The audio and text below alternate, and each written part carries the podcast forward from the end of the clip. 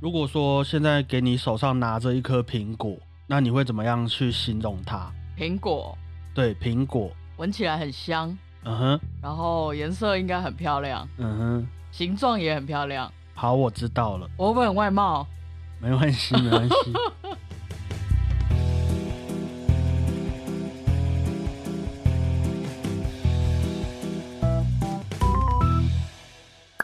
大家好，我是小胖 Blue Tom。大家好，我是果鹏。我们在前面的单集有和大家聊了音乐上的速度，还有音乐的音量等等，许多我觉得可以让我们在演奏音乐的时候变得更好听的一些可以去做的尝试。嗯，但是为什么这些演奏家呀要选择做这些更改速度和音量的决定？为什么他们会形容这是下雨的声音，而不是你在揉塑胶袋的声音，以至于他的音乐和别人特别不一样？那今天我们就来稍微讨论分享一下，对于一位音乐家、艺术家来说，可以说是最重要的一个能力，就是想象力的部分。哦，但是我觉得在开始之前，我们先来聊一下为什么要有想象力好了。先不说那些会为了艺术牺牲的特地职业啦，其实大家每天的日常通常都是上班、下班、赚钱、吃饭、缴房租、缴贷款，看起来好像不太需要什么想象力。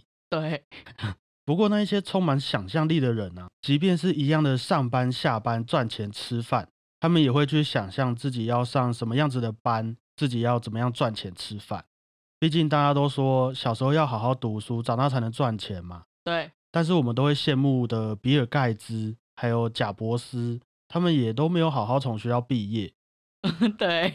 虽然他们念的学校原本就是很猛的学校，那些哈佛什么的，哼。但是他们的同学也没有每个人都跟他们一样有成就嘛。所以你是叫我们不用好好念书，没关系我觉得是让大家有一个想象的空间呐、为什么会这样？哦？为什么学校都会教我们跟大家一样，不是教我们怎么和贾伯斯还有比尔盖茨一样？为什么有人被退学或是破产的时候会很有斗志，不是双手一摊，然后说啊我也没办法、啊？搞不好也有这种人呐、一定有这种人啊呐、嗯，所以我觉得在这些问题上面，想象力说不定就可以帮助各位解决很多烦恼了啊。有了想象力，就可以去想象千百种你的未来的可能性嘛，千百种你要去面对问题的角度嘛。所以我会觉得，充满想象力的人，他会知道怎么让自己快乐，会知道怎么让别人快乐，也会对生活更有动力，每一天也都会过得很踏实。那快乐的人就等于有想象力吗？应该是说，有了想象力，你会找到方法让自己更快乐。所以我刚刚说的成立吗？ 不一定啊，为什么？因为每个人对于快乐的定义不一样。哦，可是你只要有了想象力，你会知道用什么方式让自己更快乐。 OK，这样会不会很像在传教还是直销什么的？有可能，我觉得这是应该是一种话术。不是，没有任何阴谋论啊，也没有要分享给你一个赚钱的方法。好，只是对我个人来说，我觉得在这个时代啊，即便我们许愿要当一块木头，也都是一件很不简单的事情啊。这个倒是蛮有想象力 的。所以希望各位听完这一集，可以因为想象力的关系，让自己过得更开心哦。但是话说回来，其实有些人可能会觉得，好像身边的人都很有创意、很有想象力，自己却好像天生就没有想象力。我有一点这样觉得，我自己可是，在你小时候，应该也是很有想象力的啊，你应该也会有一些很天马行空的想法，然后乱问问题。这个要怎么自我解释啊？ 怎么自我检视，我也不太清楚。不过，我们可以从现在开始学习啦。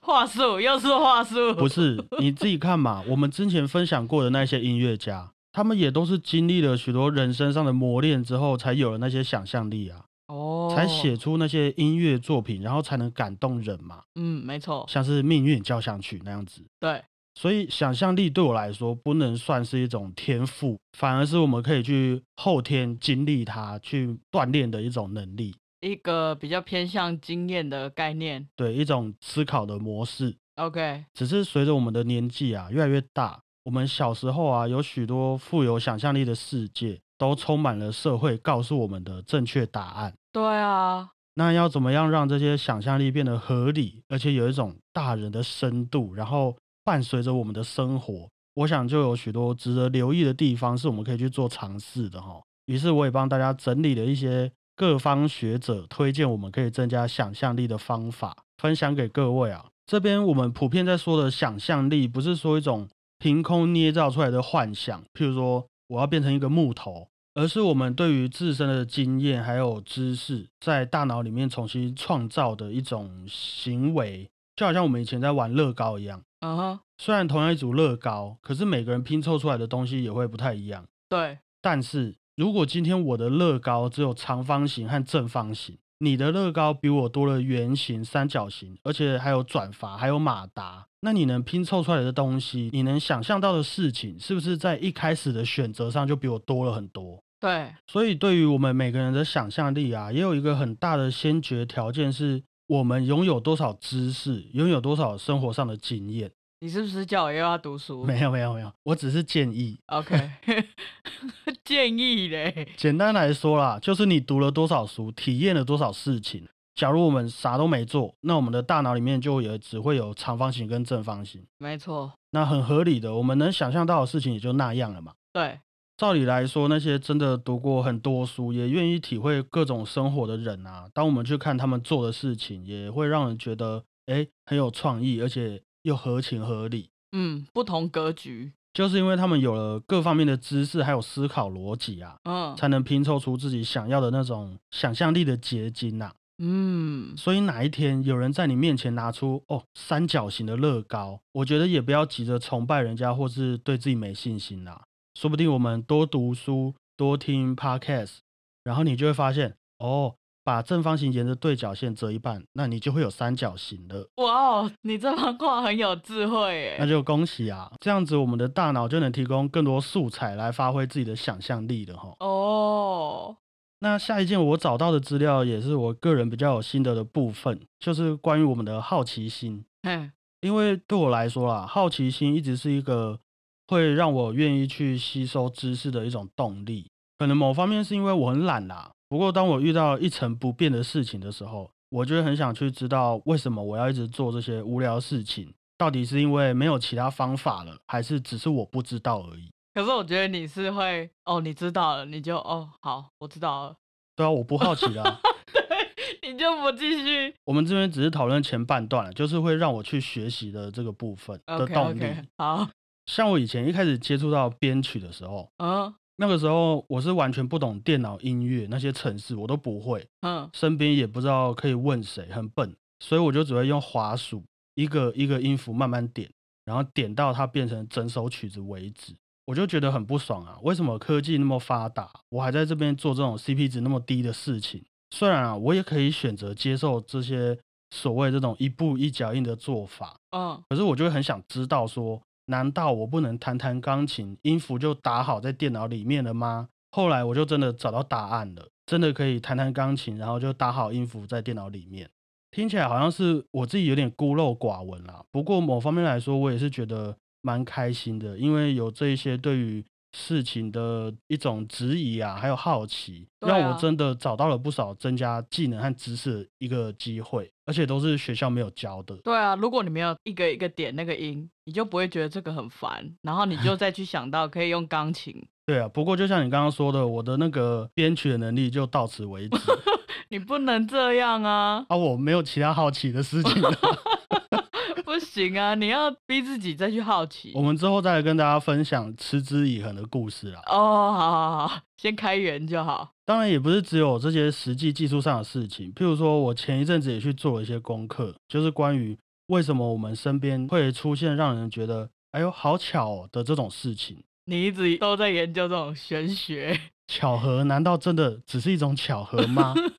我就很好奇啊。嗯，于是也因为这样啊，真的做了功课之后，让我对一些心理学、哲学，甚至是宗教有了更些许的认识。嗯，那这些东西对我而言也会变成一种养分啊。那古典音乐里面也有我看到的心理学吗？嗯，古典音乐里面也有哲学和宗教吗？然后就变成了我想象力的素材，说不定就会出现在未来的单集内容里面和大家分享。我觉得我蛮多好奇心的经验呢、像我在路上走路，看到很奇怪的虫，我也会好奇说，哇，这个虫是哪来的？然后嘞，然后就去查，啊，查完就哦，这样所以你好奇心也是就停在那里了吗。啊，不然我要变昆虫学家还是什么吗？没有，这是比较生活的部分啊。但是也因为这种，你愿意去花时间在好奇这些事物，让你多学习到一些很多新的东西。对，可是我觉得有时候我会觉得我太好奇，就会显得自己是不是太笨还是什么？你知道这样的概念吗？我不知道，但是如果你一直都很好奇，应该也就不会像你说这样子所谓的笨了吧？我想也是，因为其实我在好奇的同时，我也觉得别人应该没有发现这些事情。对，啊，那你某方面来说啊，就在这个从这方面来说，你就比别人聪明了、啊。那、哦，我们之后再跟大家分享信心的这个部分。 到底有多少东西？所以我觉得好奇心真的可以让我们打开新世界的大门啊， 嗯，也是一个让自己的想象力有更多发展空间的一种方式哦。像是你有好奇过，为什么这个节目名字要叫做《小胖春秋》，不叫做跟着小胖听古典音乐吗？就是一个历史的概念嘛。那我也留给你一个去做功课的空间啊。这些事情也一定会对你的想象力很有帮助的。可是我不喜欢历史、欸，那关于历史这一块，你的想象力就会很局限了啊、我突然想到，你知道我会去读历史的时候是什么的情况下吗？嗯，是我在看电影，然后比如说他讲到某一件事件，然后我就发现我不知道，我就会去看了。针对那些故事，对，但是你平常比如说你丢一本《什么，红楼梦》对我不会特别去看，好，那我觉得你可以针对哎小胖春秋是什么下去做功课，好吧？应该会比《红楼梦》对你来说还有趣很多啦。有啦，有啦，有啦。那我查到的最后一件事情啊，也是我觉得最重要的，就是我们要在乎我们的感官，因为在我们忙碌又快速的生活当中啊，我们很少对一个东西、一件事情去仔细观察。嗯，假如我们看到一颗苹果，就觉得哦，苹果啊，怎么样吗？那这样子，我们对于那颗苹果的资讯，还有它的背景，也就会一无所知，很自然的对那颗苹果就再也没有想象力了。说不定你看，假设那一颗苹果，你仔细观察的话，会不会其实上面有毛毛虫？会不会它其实闻起来像是橘子，或是它有没有和你另外一半的脸长得很像？那观察哦到这些资讯之后，下次你想要写一个苹果的故事，想要描述一颗苹果，就不会说红红的，或是看起来很好看那么单纯的。哦，所以话说回来，愿不愿意仔细观察每一件事情，就会很大的影响了我们的想象力。没错，当然，这个也不是说只有看看而已，仔细听也是一样的感觉啦。嗯，我们都听过贝多芬的《命运交响曲》嘛，对，噔噔噔噔，这四个音还有印象吗？有，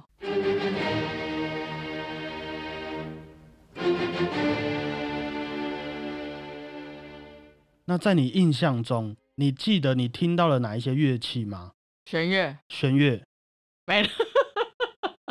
没了，对不对？对啊，可是其实开头的这几个音，除了弦乐以外，单簧管也有跟着一起吹哦。哦，那为什么贝多芬要让单簧管一起演奏噔噔噔噔这四个音？他在考验我们。对啊，那他要考验我们什么？因为这明明就听不太到啊。我觉得等到我们真的这样子去仔细听完整部《命运交响曲》之后，对于《命运交响曲》带给我们的一种想象啊，也就会更深刻、更有内涵的啦。你这样一讲，好想快点听哦。很多人都会觉得啊，听古典音乐可以训练我们的想象力，嗯，可是我是不太想要这样子，很像传教这样子说啦。我只是单纯的会觉得，现在的生活啊，让我们常常不自觉的都把时间花在一些网络媒体想要带给我们的内容上面。嗯，那如果还愿意花时间听一些古典音乐，反而会让我觉得是一种解脱，因为这个时候我们就停止吸收了那些人家想要给我们的资讯，留了一点空间给自己的想象力在音乐的世界里面发挥，就是一个单向，然后变成双向的概念。从自己出发的概念。对，所以说，听古典音乐可以训练我们的想象力，我觉得这个见仁见智。但是如果你愿意在乎你自己的感官，仔细观察那些平常被我们忽略的东西，绝对是可以让你更听得懂古典音乐，嗯也会让你更富有想象力哈。那以上就是今天的节目内容。其实除了艺术家之外啊，我们身边就有一个充满想象力的职业，要猜猜看是什么职业吗？充满想象力的职业，充满强大的想象力的职业，呃，赚很多钱吗？嗯，我觉得应该还好，很贴近生活吗？很贴近生活。诶，什么日本人呢？妈妈 妈妈是不是？嗯，你有点太感性了，实际一点的职业实际一点，老师不是公布答案了哦，好，就是我们的记者朋友们啊，他们对任何事情都充满好奇心，没错，也很会抓到每一个东西的细节，嗯，然后去从这个细节发想一个令人想象的画面，真的非常的厉害啊！那我们就互相学习哦，好，谢谢大家，我是小胖不烫，谢谢大家，我是果鹏，大家再会啊！拜拜。你知道，其实我这个礼拜啊，就是想不到有什么主题可以录，然后我就觉得，哎、我怎么那么没有想象力啊？然后我就找到这次主题了，哎、很棒哎、很棒啊！可是只能用这一次啊，因为下礼拜就不能再用了啊、没有啊，你刚刚不是又透过这一集想到了什么自信心跟延伸的东西啊？我们这样会不会离古典音乐越来越远？不会啊，我们还是会想办法扯回来的啦。啊古典音乐家们的自信心都哪里来？古典音乐家们都如何持之以恒？对啊，你看你好多主题啦。哦，对啊，而且又可以让古典音乐家有一种就在我们身边的感觉，对啊，也是跟那个小胖春秋的概念蛮像的。对啊，然后讲完这个，你就可以再讲 古典音乐直销术，对不对？讲你怎么洗脑的啊、会得罪很多人。